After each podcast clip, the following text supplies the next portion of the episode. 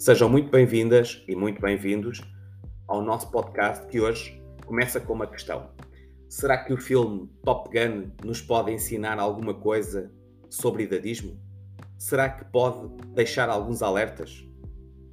Vamos começar com este artigo da autoria de Márcia Monteiro.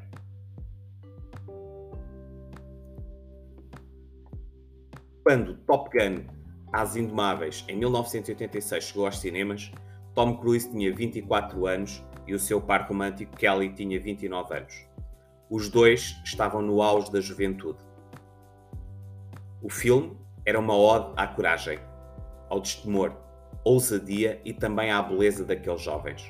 Foi um sucesso estrondoso também pelas cenas de alta adrenalina com manobras aéreas espetaculares. Pete Maverick Mitchell era um piloto de caças talentoso e rebelde. Combinava a sua extraordinária habilidade com soluções criativas, mas arriscadas. Charlotte Charlie Blackwood, uma instrutora de voo bem-sucedida e independente, representava a mulher moderna da época com as suas jaquetas de couro e a cerve cerveja em punho. 36 anos depois, o que terá acontecido com, com ambos? Maverick continua um as no comando dos jatos mais avançados, arrojado e mais experiente. Só que agora é chamado tio, de coroa, pelos mais novos e pelos melhores pilotos da Marinha Americana de velho, os seus comandantes. Idadismo manifesta-se no grande ecrã. A missão que recebe é ensinar. Olhado com desconfiança pelos jovens, ele vai provando que só a perícia não basta. A vivência na resolução de problemas é fundamental. E que manter uma boa dose de confiança e atrevimento, não importa a idade, faz toda a diferença.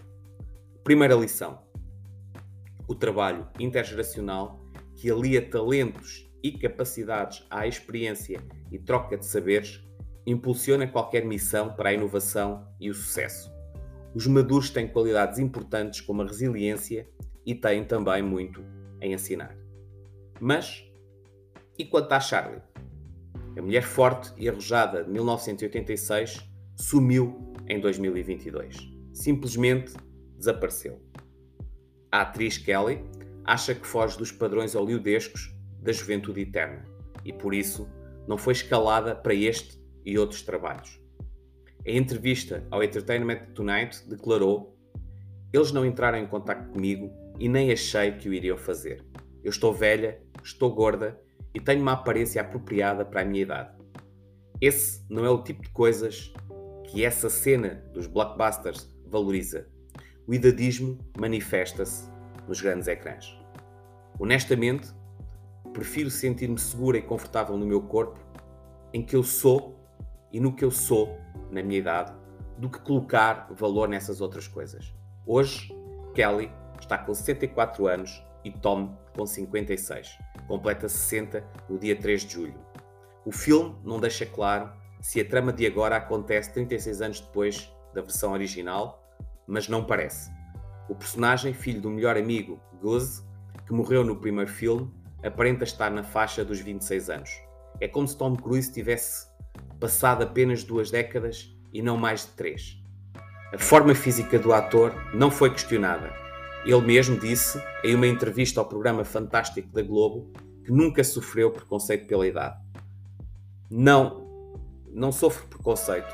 Estou interessado mesmo em criar a minha vida, sim, sempre a aprender e a me desafiar.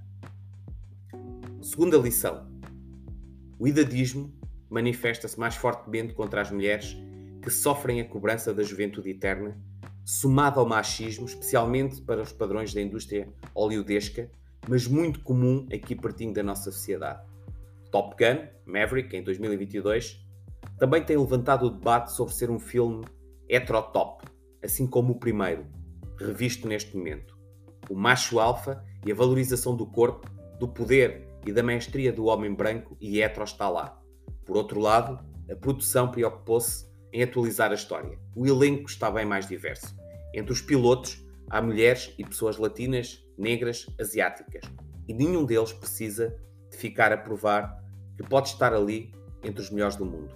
Terceira lição: Se a década de 80 não tinha a diversidade, a inclusão e a equidade entre os seus maiores valores, não se deve apegar a velhos paradigmas. Independentemente da idade, o mundo tem, e nós também, que se atualizar e defender a naturalização da igualdade. Top Gun Maverick arrecadou mais 900 milhões pelo mundo. É a maior bilheteira em toda a carreira de Tom Cruise. Há, claro, quem não goste, mas o filme reuniu várias gerações na plateia e mostrou a força do consumo dos 50 mais. Os nostálgicos da geração X e baby boomers correram aos cinemas para assistir à continuidade de uma aventura que marcou uma época. Nas entrelinhas, Maverick desperta o sentimento de descarte das suas habilidades pela evolução tecnológica e traz um ator que melhora com a idade, mesmo para quem não gosta. Cada vez mais maduro na arte de interpretar. Quarta lição: não menosprezem a potência dos 50 mais, seja nas telas ou fora das telas. Márcia Monteiro é jornalista, fundadora da Geração Limitada Estudos e Palestras e pesquisadora de tendências da longevidade e gerações e é autora deste artigo que agora acabo de narrar para o nosso podcast Revolução da Bela Velhice.